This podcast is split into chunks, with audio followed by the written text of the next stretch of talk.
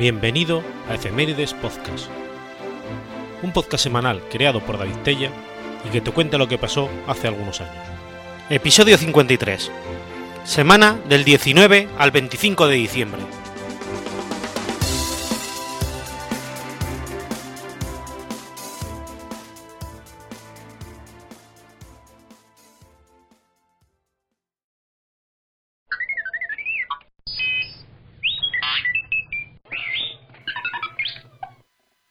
Londres, viernes 19 de diciembre de 1924.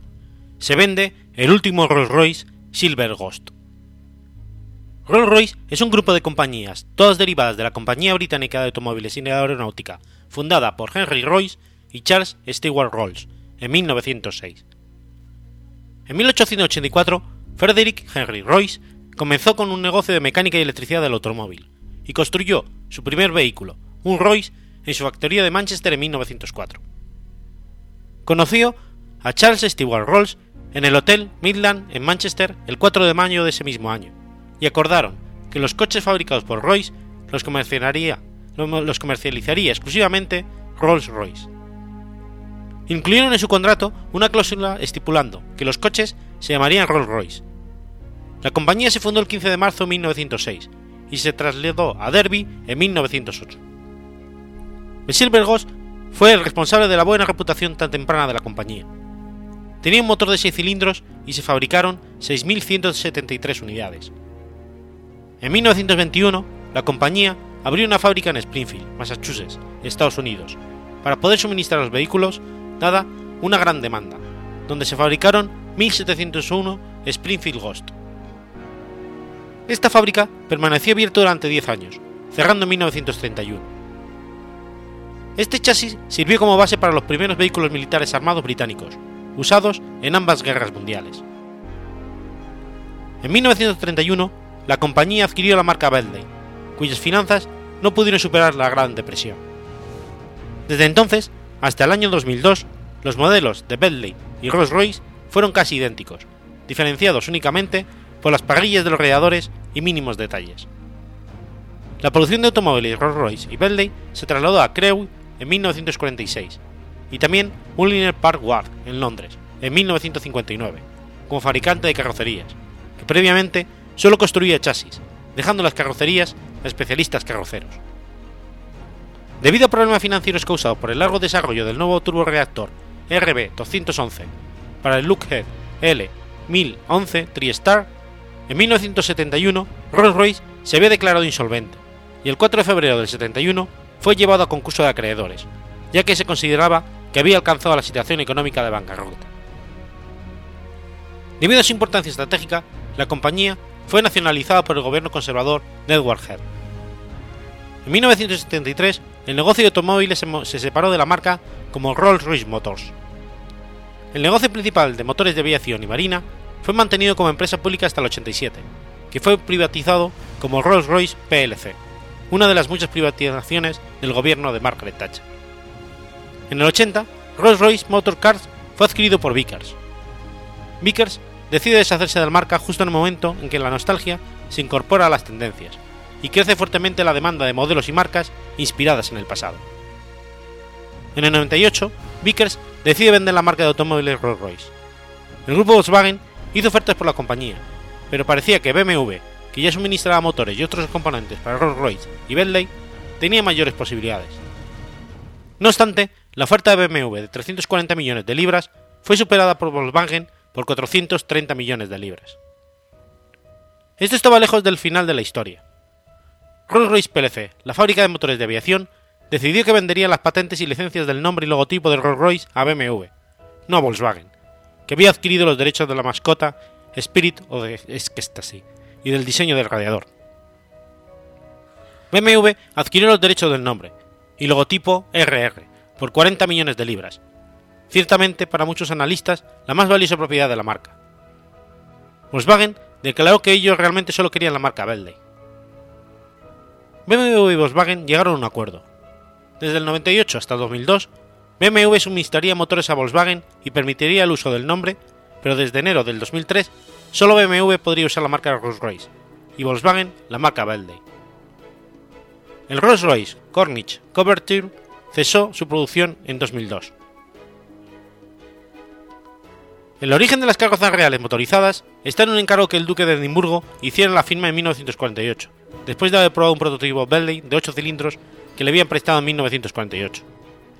Así nació el modelo Phantom 4, con un motor de 5.675 centímetros cúbicos, 8 cilindros en línea, una potencia que la casa oculta, pero que se estima en 160 caballos, y una velocidad máxima de 160 km por hora, del que solo se fabricaron 18 unidades, de las cuales 16 todavía se conservan en la actualidad. La colección de Phantom 4 del Ejército de Tierra de España constituye uno de los mayores tesoros automovilísticos del país. Las tres unidades que, le, que lo componen, dos limusinas para 5 y 7 pasajeros respectivamente, y una versión descapotable, fueron encargadas por el Gobierno de España en el 48, para uso de la Jefatura de Estado y llegaron a Madrid en 1952. En España, estos automóviles se encuentran bajo custodia de la Guardia Real en los acuartelamientos del Pardo en Madrid, y en ellos acuden los reyes a los actos de Estado más protocolarios y relevantes, como la apertura solemne por el rey de cada legislatura en el Congreso tras la celebración de las elecciones generales y la constitución del nuevo gobierno, así como el desfile y los actos de la Fiesta Nacional de España el 12 de octubre. La unidad descapotable de la colección fue utilizada en la boda del rey Felipe VI de España y Leticia Ortiz.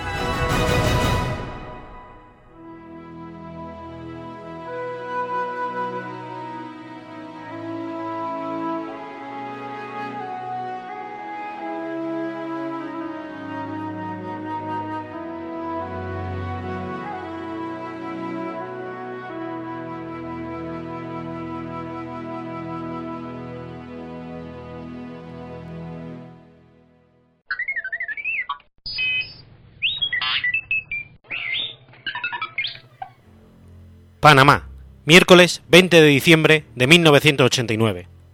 El ejército estadounidense comienza la invasión de Panamá para deponer al dictador Antonio Noriega. Se conoce como invasión de Panamá al operativo militar realizado por el ejército de Estados Unidos de América el miércoles 20 de diciembre de 1989, con el propósito de capturar al general Manuel Antonio Noriega, gobernante de facto de Panamá, quien era requerido por la justicia estadounidense acusado del delito de narcotráfico así como neutralizar las fuerzas de defensa de Panamá, milicia bajo las órdenes de Noriega. El operativo fue denominado Operación Just Cause, causa justa, por el Comando Militar estadounidense.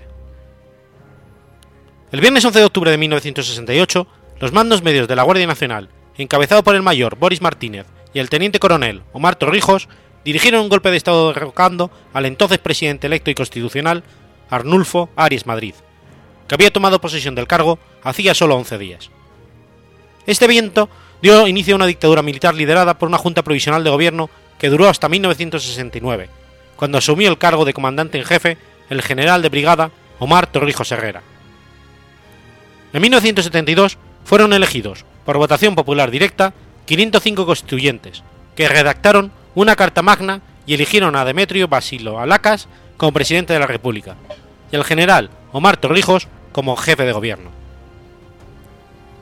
Con un objetivo político del gobierno, se negoció un tratado del Canal de Panamá que reemplazó al modelo negociado en los años 60 por medio del tratado Johnson-Robles y derogando al tratado Hay-Bunot Marila de 1903. En 1977, el general Omar Torrijos Herrera, como jefe de gobierno de la República de Panamá, y Jimmy Carter, como presidente de los Estados Unidos de América, firmaron los nuevos tratados del canal, por medio de, cuyas cláusulas los Estados Unidos acordaron la devolución de los territorios administrativos, el control de la operación del canal, el cierre de las bases militares y la salida de todos los soldados estadounidenses de Panamá. El Tratado Torrijos-Carter acordaba un calendario para la transición de todos los aspectos referentes al Canal de Panamá antes del año 2000. Sin embargo, condicionaba la defensa de la vía de manera conjunta, a través de un tratado adicional, dando la posibilidad de intervenir militarmente en Panamá si la operación del canal se viese comprometida. En el 83 asumió el cargo de comandante jefe de la Guardia Nacional de Panamá el general Manuel Antonio Noriega, quien estuvo muchos años como G2 o jefe de inteligencia militar panameña, y se le identifica como estrecho colaborador de la Agencia Central de Inteligencia de Estados Unidos. En las elecciones presidenciales del 84, las primeras con voto popular desde el inicio de la dictadura militar del 68, fue declarado vencedor Nicolás Ardito Barletta, ante el clamor popular del fraude. En tanto, en Estados Unidos, el senador Jesse Helms exigió que el gobierno estadounidense tomara las medidas necesarias para sacar a Noriega, pero el dictador de la CIA, William Casey, salió en defensa del general panameño, alegando que éste realizaba tareas importantes para el gobierno de los Estados Unidos. Pero en 1984, las relaciones con los Estados Unidos se deterioraron cuando el general exigió y consiguió el cierre de las escuelas americanas en territorio panameño. En dicha academia se formaban militares latinoamericanos que recibían instrucción bélica con un marcado contenido político anticomunista por parte del Pentágono. En el 85, Nicolás Ardito Barleta renunció a la presidencia bajo presiones por tratar de esclarecer el atroz crimen de Hugo Espadafora, opositor del dictador, quien en reiteradas ocasiones acusó al general Noriega de diversos delitos incluidos asesinatos y narcotráfico, siendo reemplazado por el primer vicepresidente, Eric Arturo del Valle. El segundo al mando de las fuerzas de defensa, el coronel Roberto Díaz Herrera, fue pasado a retiro en 1986, por orden directa del general Noriega. Díaz Herrera hizo declaraciones públicas acusando a Noriega de fraude electoral en el 84, asesinato político y de complicidad en la muerte de Torrijos, lo que generó fuertes protestas entre la población y la creación de un movimiento denominado Cruzada Civilista.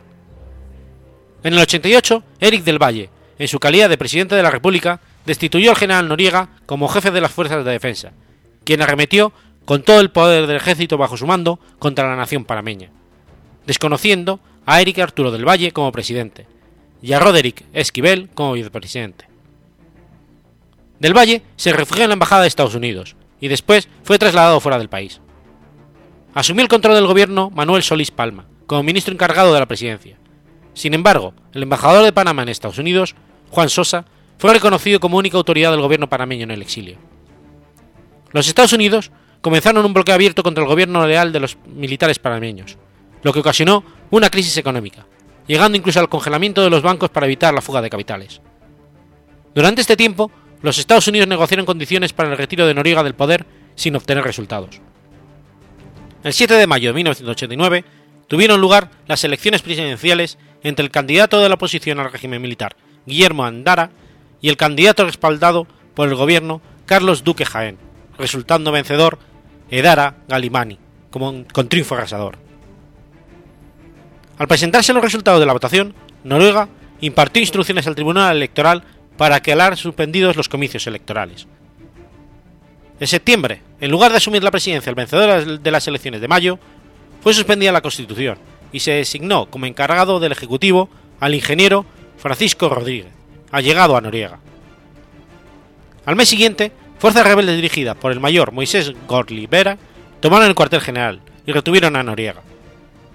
Goroldi, jefe de la compañía de fusiles responsable de la seguridad de la comandancia, había abortado ya un intento golpista contra Noriega, y ello le valió ser ascendido al rango de mayor. Pero su intento de deponer a Noriega fracasó, ya que el helicóptero enviado por las Fuerzas Armadas de los Estados Unidos nunca llegó. La situación se tomó más confusa cuando sus compañeros pedían su anuencia para dar muerte a Noruega, lo que dio tiempo para que la rebelión fuera sofocada por fuerzas leales a Noriega. Giroldi y todos los hombres que lo respaldaron en su acción fueron fusilados por instrucciones directas de Noriega. El 15 de diciembre del 89, la Asamblea Legislativa otorgó poderes especiales a Noriega designándolo jefe del gabinete de, de guerra, mientras que declaraba a la República de Panamá en estado de guerra contra los Estados Unidos de América. El 20 de diciembre, el presidente de los Estados Unidos, George Bush, autorizó la operación militar denominada Causa Justa, justificando la invasión con los siguientes motivos. Proteger la vida de los ciudadanos estadounidenses que residían en Panamá.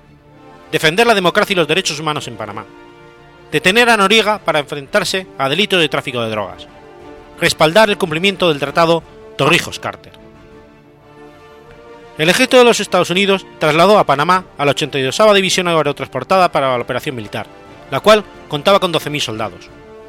Las bases militares estadounidenses en las riberas del Canal de Panamá según el Tratado Torrijos-Carter, que legalizaba la presencia militar en el istmo para la defensa conjunta por ambas naciones de la vía acuática, contaba con un ejército de 12.000, los cuales no participaron en la operación con su ajuste. Se llevó a personal de inteligencia que estaban en entrenamiento, de los cuales murió el teniente Joseph Albert y fue herido Benjamin Taylor, dejando a cargo de ese grupo a George Hensel. Dos días antes del ataque, un soldado estadounidense fue abatido cuando, cuando traspasó un retén frente al cuartel general de la Guardia Nacional, lo que fue considerado como el detonante del conflicto. La invasión se inició la madrugada del 20 de diciembre del 89 con el bombardeo de múltiples instalaciones políticas y militares.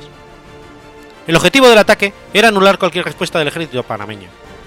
El bombardeo destruiría aeropuertos y bases militares como el aeropuerto Marcos en Punta Paitilla, el cuartel central en el barrio de Chorrillo, el cuartel Tanajitas, el cuartel de Panamá Viejo, el cuartel de Los Plumas, la base militar de Río Hato o la base naval de Cocosolo. La Fuerza Aérea de los Estados Unidos probó un armamento de última generación, como los bombarderos furtivos F-117 Nighthawk o los helicópteros de combate AH-64 Apache, contra un ejército muy poco equipado. A pesar de su alta tecnología, se produjeron numerosas muertes civiles al ser alcanzados muchos edificios no militares. No hubo ninguna declaración de guerra, y la organización fue condenada por la Asamblea General de la ONU y por la Organización de los Estados Americanos. La operación duró pocos días, ante la superioridad del ejército ocupante y la poca resistencia encontrada. Noriega logró escapar y buscó asilo en la Anunciatura Apostólica. Posteriormente se entregaría a las fuerzas de ocupación y sería puesto bajo arresto. Guillermo Andara fue nombrado presidente del país en una base militar de Estados Unidos durante la operación. En los días siguientes a la intervención, debido a la ausencia de policía y ante la pasividad de las tropas estadounidenses, se produjeron varias ciudades saqueos y actos de vandalismo que aumentaron las pérdidas materiales. Según fuentes nacionales panameñas, instituciones sociales, organismos gubernamentales y sociedad civil, existen estimaciones de que hubo casi unas 3.000 víctimas fatales entre soldados de las Fuerzas de Defensa de Panamá y la ciudad y la población civil. En algunos medios de comunicación extranjero se publicaron noticias que indicaban de 300 a 600 muertos como consecuencia de los bombardeos de los barrios como el Chorrillo, sitio donde se encontraba ubicada la comandancia y cuartel central de las Fuerzas de Defensa, y las oficinas del general Noriega, y que más de 20.000 personas perdieron sus bienes y pertenencias, solicitando compensaciones por parte del gobierno de los Estados Unidos. El Comando Sur del Ejército de los Estados Unidos reportó la muerte de 314 militares parameños, 202 civiles de la misma nacionalidad y 23 soldados estadounidenses. De acuerdo con el periodista Bob Woodgard, a la cadena de televisión CBS, serían un total de 450 panameños los que murieron durante el conflicto. La invasión causó daños materiales por la acción militar y una crisis económica producto de las acciones de saqueo al comercio en general por parte de la población temerosa de un desabastecimiento de alimentos y artículos de primera necesidad. El barrio del Chorrillo, constituido principalmente por viejos caserones de madera edificados en la época de construcción del canal, fueron destruidos casi en su totalidad, debido en parte a los incendios producidos por el bombardeo del cuartel general. No obstante, existen versiones de que algunos grupos organizados por Noriega, conocidos como los batallones de la dignidad, incendiaron parte del chorrillo durante los enfrentamientos. Siendo la policía un componente de la fuerza de defensa, se dejó sin autoridad policial la ciudad de Panamá, permitiendo el ataque a edificios públicos, escuelas, comercios y hasta viviendas particulares, por parte de delincuentes comunes, hasta que se restaurara la fuerza policial. Noriega fue llevado a Estados Unidos, enjuiciado por el delito de narcotráfico y condenado a 40 años de prisión. También en Panamá fue juzgado en ausencia y condenado a 15 años por el asesinato de Hugo Espadafora, 20 años por la masacre de Albrook y el fusilamiento de miembros de las Fuerzas de Defensa de Panamá, 20 años por la ejecución de Moisés Giroldi, 5 años por delito contra la libertad individual de Humberto Maquea y 18 meses por corrupción de funcionarios. Guillermo Endara, ganador de las elecciones generales del 7 de mayo del 89, prestó juramento como presidente de Panamá desde la base militar estadounidense de Fuerte Clayton, dando por terminada la dictadura militar iniciada en el 68 y llevando al país a elecciones democráticas, ejercidas hasta el presente. Por medio de reformas constitucionales, Panamá declaró abolido su ejército. El miércoles 31 de diciembre del 99, en fin cumplimiento del Tratado Torrijos-Carter, se produjo la salida del último soldado estadounidense de territorio panameño y la reversión del territorio de la zona del canal a la soberanía de la República de Panamá.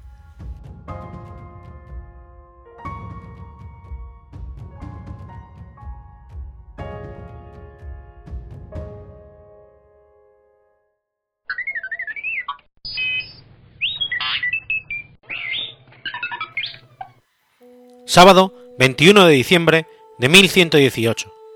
Nace el santo Tomás Becket. Tomás Becket nació en el seno de la familia burguesa originaria de Rouen de Normandía. Uno de los amigos ricos de su padre, Richard de Langlais, que se sentía atraído por sus hermanas, le enseñó las buenas maneras, a montar a caballo y a cazar, por lo que participaba en justas y torneos. A los 10 años realizó sus primeros estudios de leyes civiles y canónicas en la abadía de los monjes de Merton, en Surrey. Estudió teología en París y Bolonia. De regreso a Inglaterra, entró al servicio del arzobispo de Canterbury, Teobaldo, que impresionado por su capacidad y sagacidad, le encargó varias misiones en Roma. En 1154 fue nombrado arcediano de Canterbury y preboste de Beverly, y al año siguiente canciller del reino. Enrique II de Inglaterra, como todos los reyes normandos, quería ser el soberano absoluto, tanto en su reino como de la Iglesia, basándose en las costumbres ancestrales de sus antepasados, quería eliminar los privilegios adquiridos por el clero inglés que consideraba disminuían su autoridad. Becket le pareció la persona idónea para defender sus intereses. El joven canciller se convirtió no solo en un fiel servidor de Enrique II, sino también en un excelente compañero de caza, de caza y diversiones, manteniendo, no obstante, con mucha diplomacia, su renuncia a las pretensiones del rey.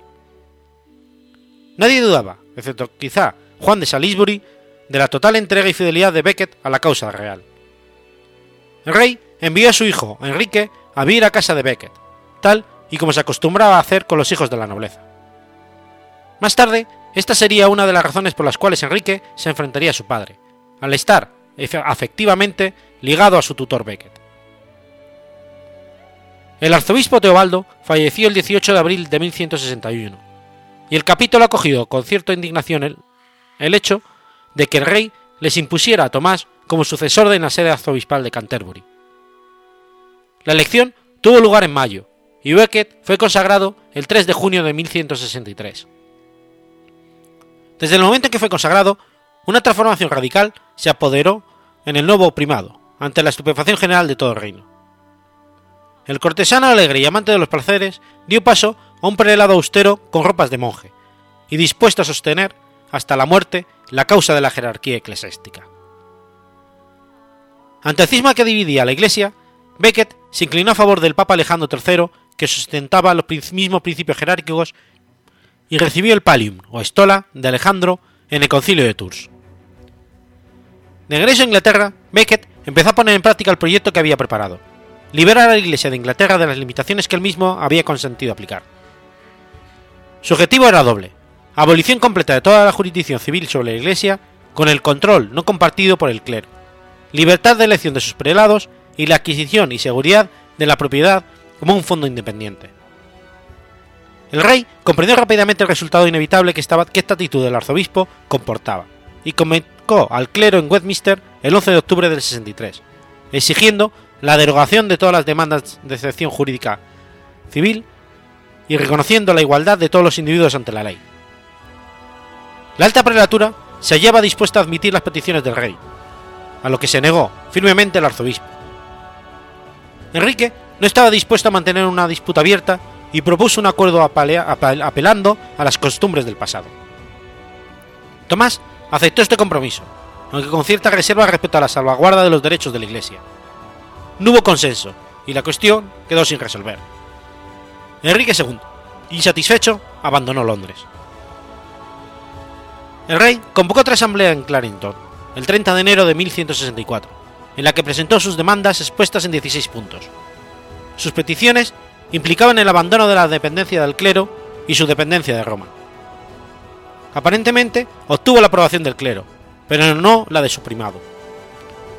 Becket trata de llegar a un acuerdo mediante la discusión de los puntos expuestos por el rey, pero ante la obstinación del mismo se niega a firmar el tratado.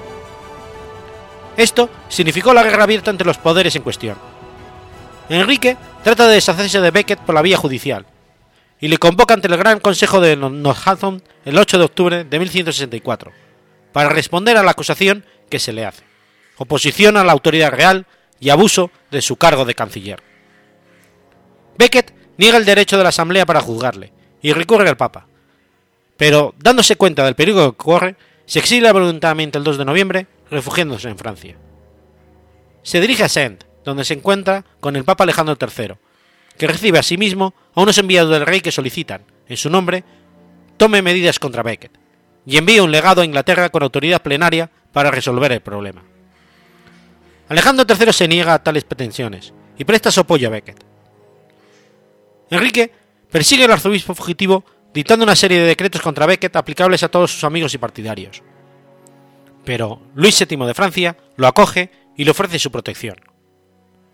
Becket permanece dos años en la abadía cisterciense de Pontgini, hasta que las amenazas de Enrique lo obligan a regresar a Sens. Becket, en plena posesión de sus prerrogativas, quería que su posición fuera mantenida por medio de la excomunión y la prohibición, pero aunque Alejandro III simpatizaba con las ideas de Becket, preferiría contemporizar y atemperar para lograr sus propósitos.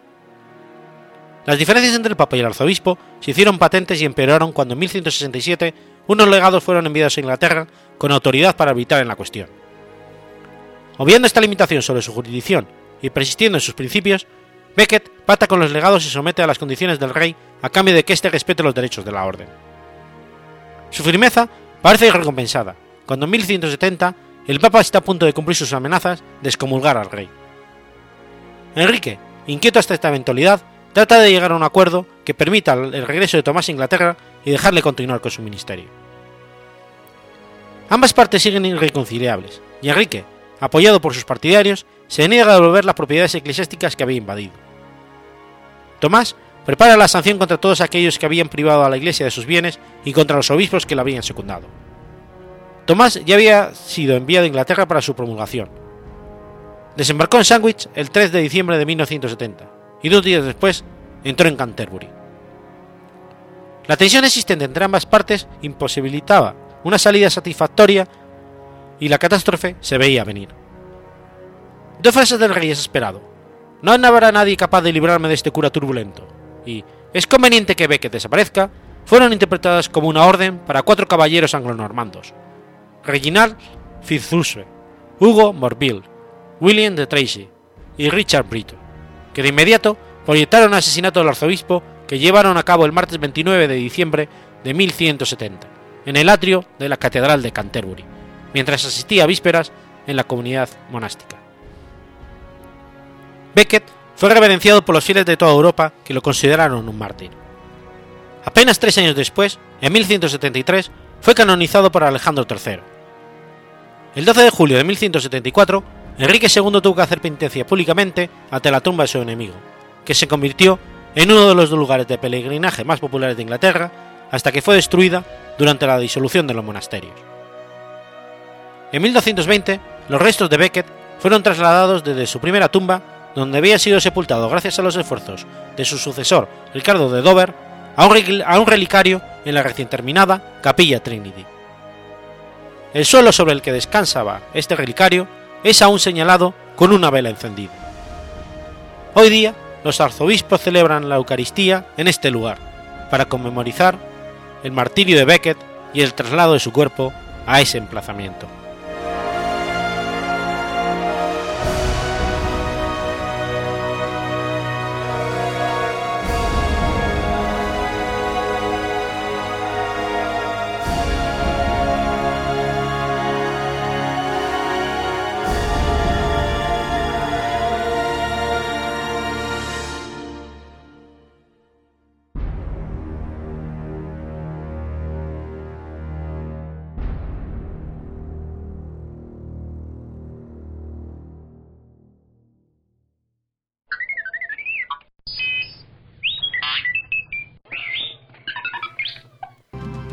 Viernes 22 de diciembre de 1989. Se abre la puerta de Brandenburgo, acabando con 30 años de división de las dos Alemanias. La puerta de Brandenburgo es una puerta antigua de entrada a Berlín y uno de los principales símbolos tanto de la ciudad como de Alemania. No se trata de un arco de triunfo, sino que era el acceso, a modo de propileos, al nuevo Berlín de la época. La puerta de Brandenburgo, obra del arquitecto Karl Gotthard Langas, es una construcción en piedra arenisca de 26 metros de altura, 65 metros y medio de anchura y 11 metros de longitud, según el estilo del neoclasicismo temprano. Recuerda a los propileos de la Acrópolis de, Atenas. Posee cinco zonas de paso, de las cuales la central es la más ancha, con dos puertas menores a los lados.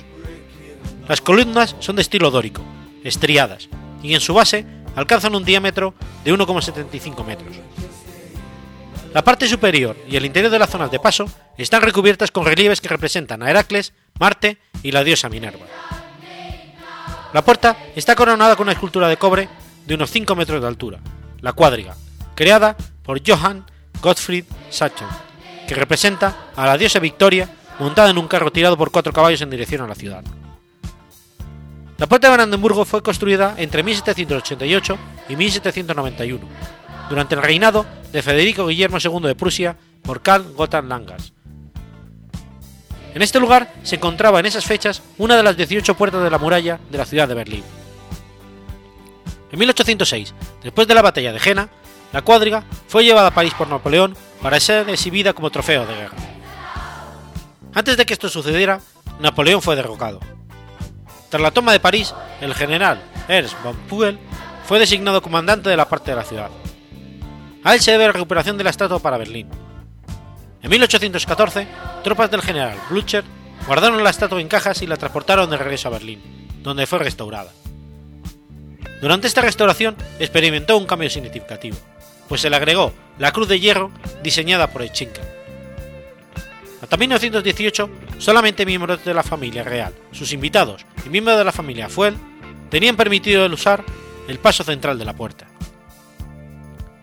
El 30 de enero del 33, el presidente alemán Paul von Hindenburg, segundo presidente de la República de Weimar, nombró a Adolf Hitler canciller de la Alemania. Por la tarde, 15.000 hombres de las SA y SS desfilan en una procesión de antorchas a través de la puerta de Brandenburgo. Durante la Segunda Guerra Mundial, la puerta sufrió grandes daños y la cuadriga resultó completamente destruida. El 21 de septiembre del 56, el Consejo Municipal acordó reconstruir la puerta pese a las fuertes divergencias entre las autoridades de la ciudad dividida. A pesar de las acusaciones mutuas, ambas partes aunaron sus esfuerzos y lograron concluir el trabajo el 15 de diciembre del 57. Las autoridades de Berlín Oriental decidieron rehacer la cuadriga con moldes originales, pero quitando el águila y la cruz de hierro por considerarlos símbolos del militarismo alemán. Con la construcción del muro de Berlín del 61, la puerta de Brandenburgo quedó en tierra de nadie, sin acceso del este ni del oeste. Solamente guardias de frontera e invitados especiales de la RDA tenían acceso al monumento. En 1991, tras la reunificación de Alemania, la cuadriga, que no había tenido ningún, ningún mantenimiento en, en 30 años, fue desmontada y restaurada. Durante esta restauración se le agregaron de nuevo el águila y la cruz de hierro. El 9 de noviembre de 2009, celebrando el 20 aniversario de la caída del muro de Berlín, se llevó a cabo diversos actos conmemorativos de la caída del muro, siendo la Puerta de Brandenburgo el escenario central de las celebraciones, entre ellos un concierto conmemorativo del grupo irlandés U2. Unas 100.000 personas participaron bajo la lluvia en el centro de Berlín en los festejos que Alemania organizó para conmemorar los 20 años de la caída del muro. La multitud se apostó a lo largo de los mil dominos gigantes de poliestireno instalados en el centro de Berlín, que fueron derribados para simbolizar la caída del muro.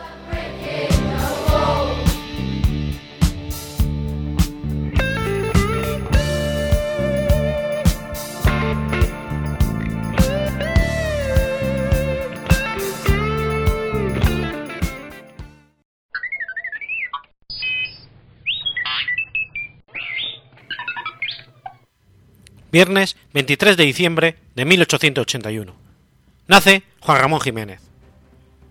Juan Ramón Jiménez Mantecón nació el 23 de diciembre de 1881, en la casa número 2 de la calle de la Ribera de Moguer.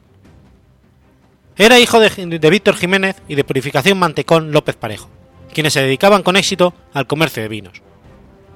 En 1887, sus padres se trasladan a una antigua casa de la calle Nueva y aprende primaria y elemental en el Colegio de Primaria y Segunda Enseñanza de San José. En 1891 aprueba con calificación de sobresaliente el examen de primera enseñanza en el Instituto La Rábida de Huelva. En 1893 estudia bachillerato en el Colegio San Luis Gonzaga del puerto de Santa María y obtiene el título de bachiller en artes. Se traslada a Sevilla en 1896 para ser pintor, creyendo que esa es su vocación. Allí frecuenta la biblioteca del Ateneo Sevillano. escribe sus primeros trabajos en prosa y verso. Empieza a colaborar en periódicos y revistas de Sevilla y Huelva. Comenzó la carrera de Derecho impuesto por su padre en la Universidad de Sevilla, aunque la abandona en 1899. En 1900 se traslada a Madrid y publica sus dos primeros libros de textos, Ni feas y Almas de Violeta.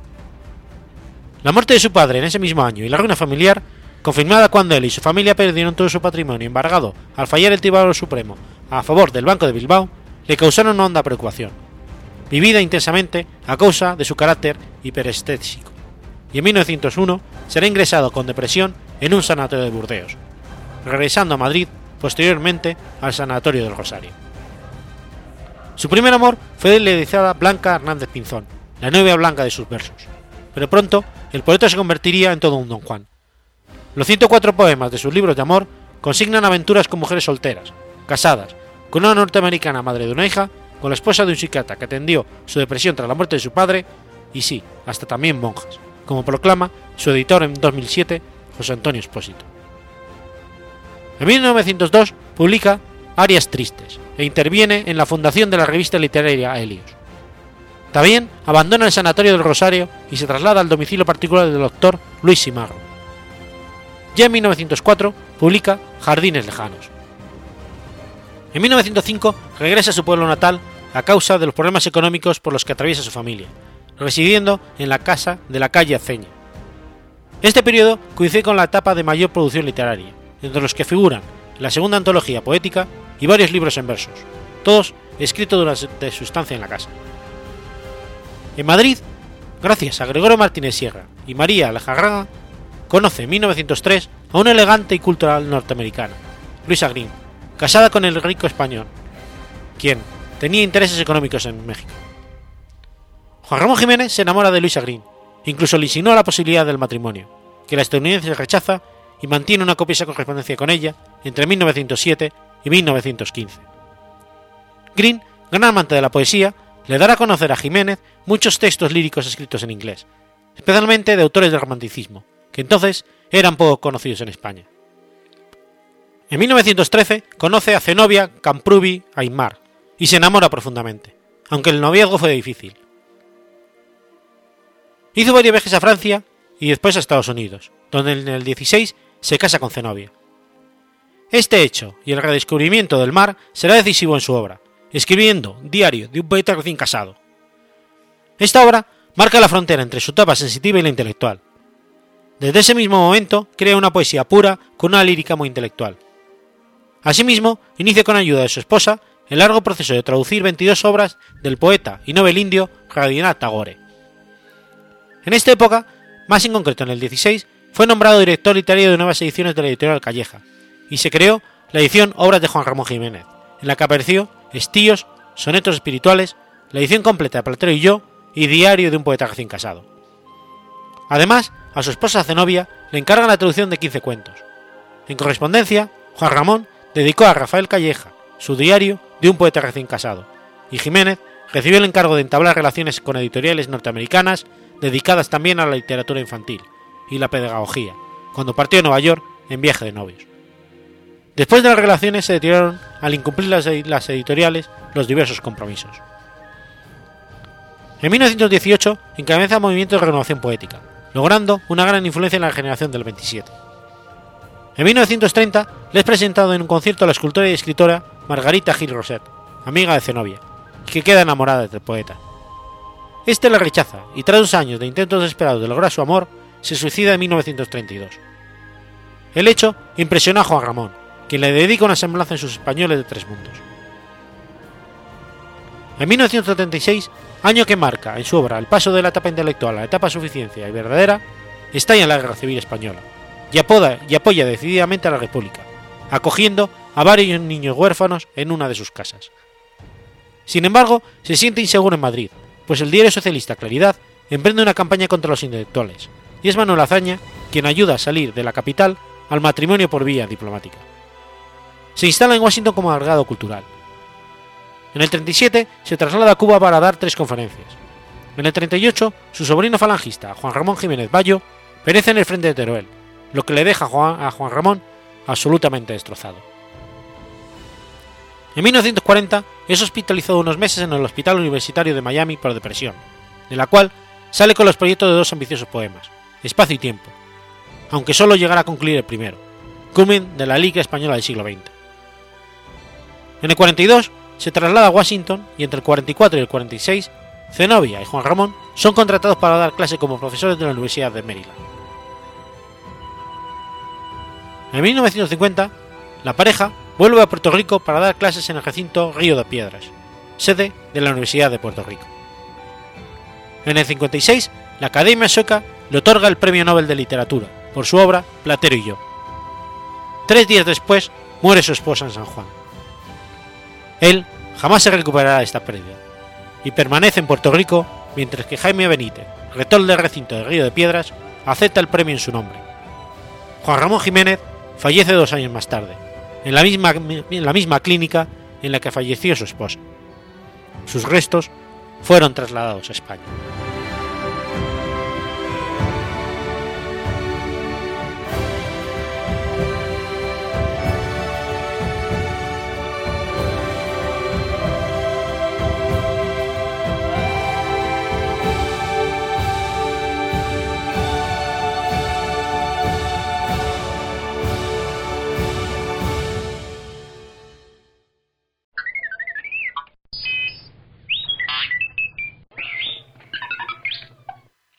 Domingo 24 de diciembre de 1865. Se crea en los Estados Unidos el Ku Klux Klan. El Ku Klux Klan original se creó después de la Guerra Civil Americana de Estados Unidos, el 24 de diciembre de 1865. Lo fundaron seis veteranos confederados de clase media y baja. Molestos con la situación de su pueblo, Pulaski, Tennessee, en los años de la posguerra. El capitán Kennedy añadió clan en recuerdo de los grupos familiares ancestrales, ya que todos tenían ascendencia escocesa. Los fundadores decidieron escribir clan con K para darle más notoriedad a la organización. Inicialmente se suponía que era una organización humorística democrática que se dedicaba a realizar charadas y rituales en las que humillaban a sus víctimas. El Ku Klux Klan se concibió como un club social donde los jóvenes podrían encontrar diversión y entretenimiento. Sus miembros hacían excursiones nocturnas por el pueblo de Pulaski, disfrazados con sábanas y máscaras, fingiendo ser fantasmas que asustaban a la población. Al enfrentar el periodo de reconstrucción de los Estados Unidos después de la Guerra Civil, el Ku Klux Klan endureció sus actividades y se dedicó a oprimir a los recién liberados esclavos. El pasado conservador y de apoyo a la esclavitud del Partido Demócrata hizo que muchos de sus miembros fueran pertenecientes al Ku Klux Klan. También, de manera informal, el clan repudiaba al Partido Republicano. El clan se extendió rápidamente por otros estados sureños, desencadenando un reino, del terror, contra líderes republicanos de todas las procedencias raciales. El juego desembocó en asesinatos, incluyendo el del congresista de Arkansas James Hinds, el de tres miembros de la legislatura de Carolina del Sur y los de varios hombres que habían trabajado en convenciones constitucionalistas. En 1866 a 1967, el clan irrumpió en las sesiones religiosas de la comunidad negra e invadió los hogares de esta comunidad para robar armas de fuego, con el pretexto de desarmar a los negros veteranos de la guerra civil. Algunas de estas actividades imitaban las acciones de otros grupos de Tennessee, como los chaquetas amarillas o los gorras rojas. En 1867, en una reunión en Nashville, se trató de organizar a los dispersos grupos afines al clan, dentro de una agrupación de, de capítulos locales que informaran a líderes de condado, los cuales informarían a los distritos, estos a los estados y a su vez estos últimos informarían un cuartel general que se agruparía en toda la nación entera. La propuesta fue redactada por el veterano general brigadier Josh Gordon. Esta propuesta estaba escrita en un lenguaje motivador que disertaba sobre las metas del Ku Klux Klan e incluía una lista de preguntas que los aspirantes a pertenecer al Ku Klux Klan debían responder correctamente. Las preguntas se centraban en la resistencia a la reconstrucción y al Partido Republicano.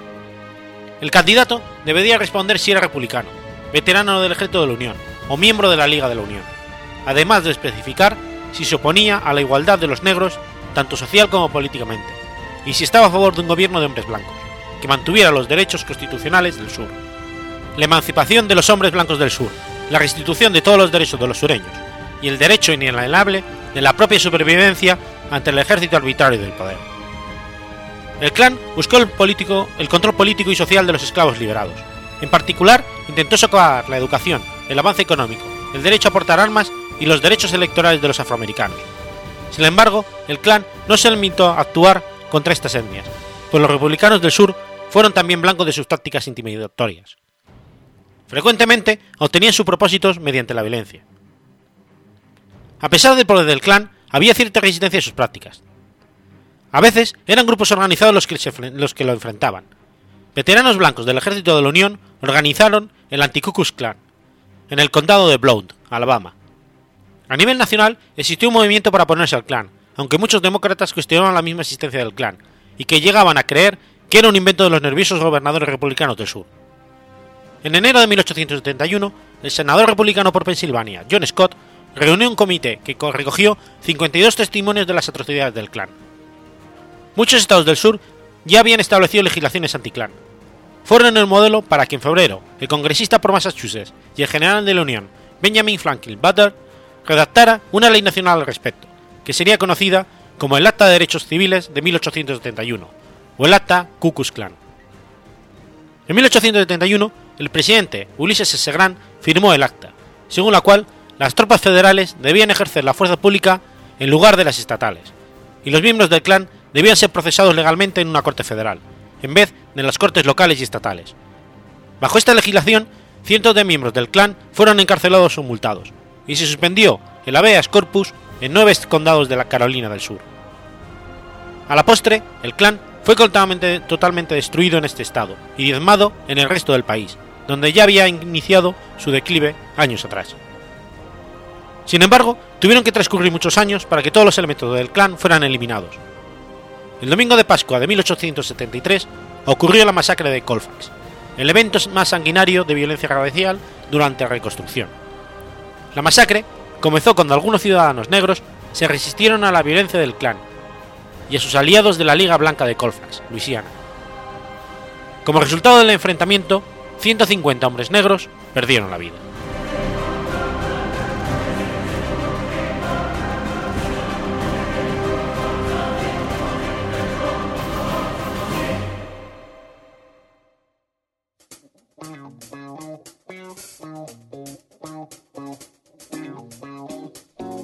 ¿Conoces la Asociación de Escuchas de Podcasting?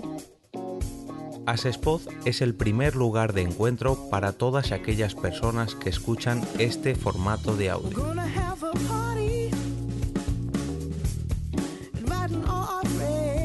Compartimos, comentamos y escuchamos una gran cantidad de podcasts, pero seguro que no los conocemos todos. Nos falta este que estás escuchando ahora mismo.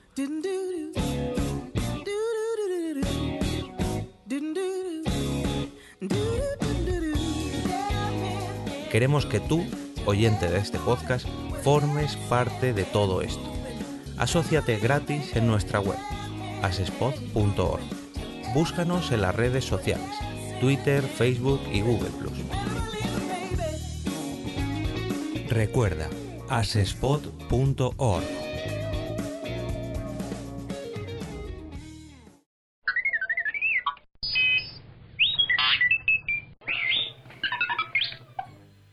Lunes 25 de diciembre de 1223. San Francisco de Asís representa el primer Belén. La primera celebración navideña en la que se montó un Belén para la conmemoración del nacimiento de Jesucristo fue la Nochebuena de 1223, realizada por San Francisco de Asís en una cueva próxima a la ermita de Greccio, Italia. La cena de nacimiento de Cristo no fue representada con figuritas o miniaturas de objetos cotidianos, como hacemos actualmente, ni con personas, aunque para la ocasión San Francisco sí utilizó animales. Se celebró la misa nocturna acompañada de una representación simbólica de la escena del nacimiento, mediante un pesebre sin niño, con el buey y la mula, basándose en la tradición cristiana y los evangelios apócrifos. Estos animales ya aparecen en el pesebre del siglo IV, recubierto descubierto en las catatumbas de la Basílica de San Sebastián de Roma, en el año 1877. Cuenta San Buenaventura que tras celebrar la misa el sacerdote sobre el pesebre, San Francisco cantó el Evangelio y realizó la predicción sobre el nacimiento de Cristo, Hijo de Dios, en circunstancias tan humildes como las que en aquel momento se reproducían. Se supone que tras esta primera ocasión, que más que un Belén puede asimilarse a un drama litúrgico se fue popularizando la instalación de belenes en las iglesias durante la Navidad, con figuras de terracota, cera o madera en vez de seres vivos. Antes de la celebración de Grecio, existen otros antecedentes de representación plástica del nacimiento de Jesús, tanto en las catatumbas romanas como en las iglesias, y otros lugares relacionados con el culto religioso cristiano. Los antropólogos e historiadores relacionan directamente las figuras del Belén con diferentes objetos de culto, de formas antropomórficas y animales, desde las Venus, prehistóricas hasta las pequeñas esculturas griegas llamadas tanagras, pero muy especialmente por el culto romano a los dioses del hogar, que se realizaba también mediante pequeñas esculturas en forma humana y que se custodiaban en el larario. En todo caso, a partir del siglo XIV, fundamentalmente a través de los monjes franciscanos, el montaje de los belenes por Navidad se consolidó como una tradición en la península itálica y fue pasando al resto de Europa, a principio como práctica eclesiástica, posteriormente aristocrática y finalmente popular. Sucedió de esta forma en España, ya que cuando a mediados del siglo XVIII el rey Carlos VII de Nápoles pasó a ser rey de España, promovió la difusión de los nacimientos entre la aristocracia española, llegando, posteriormente, a la práctica popular en toda España y en América. A partir del siglo XV se generalizó la costumbre del Belén. En 1465, en el Renacimiento, se fundó en París la primera empresa fabricante de figuras de Belén. En Alcorcón se creó el primer taller belenista peninsular en 1471 y tenía influencias de Inglaterra que no llegaron al taller belenista hasta 1501. El tercer en reproducir figurita belenista fue la República de Siena, en 1475, de estilo renacentista. El cuarto país en crear figuras belenistas fue Portugal, en 1479. La primera fábrica, que se encontraba en Lisboa, fue quemada por los martinistas en 1835. Cuando Inglaterra adoptó el anglicanismo, las figuritas belenistas fueron quemadas, y debido al rechazo de los iconos, en 1601 se hizo un decreto, el Betelen Ban, y quien no lo cumpliera sería condenado a muerte. En el siglo XIX, con la consolidación de la tolerancia religiosa, se levantó esta condena. La popular Fira de Santa Lucía de Barcelona, de venta de figuras y objetos para el Belén, existe por lo menos desde 1786. Cataluña, Murcia y Madrid, durante el siglo XX, eran centros donde se fabricaban más de 400 millones de figuras de Belén. En la actualidad, existen numerosos talleres artesanales en Cataluña, Murcia y Andalucía, y algunos otros en el resto de España, que continúan haciendo figuras, que son conocidas y apreciadas en todo el mundo.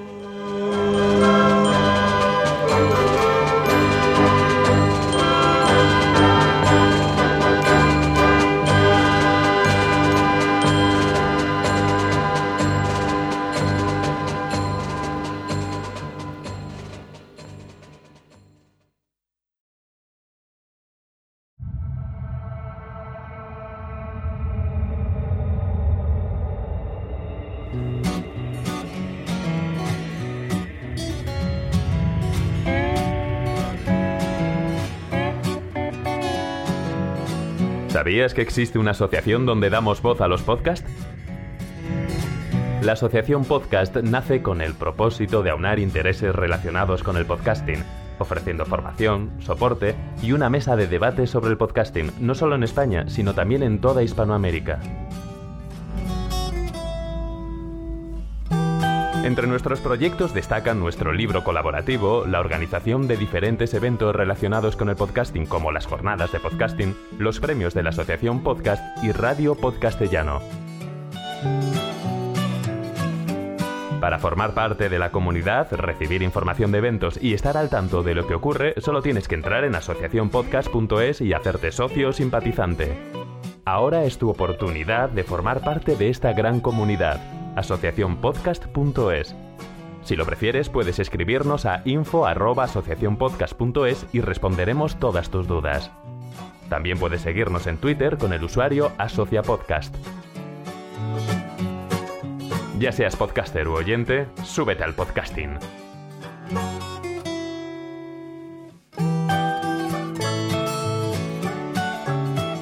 Gracias, de nada. Súbete al podcasting.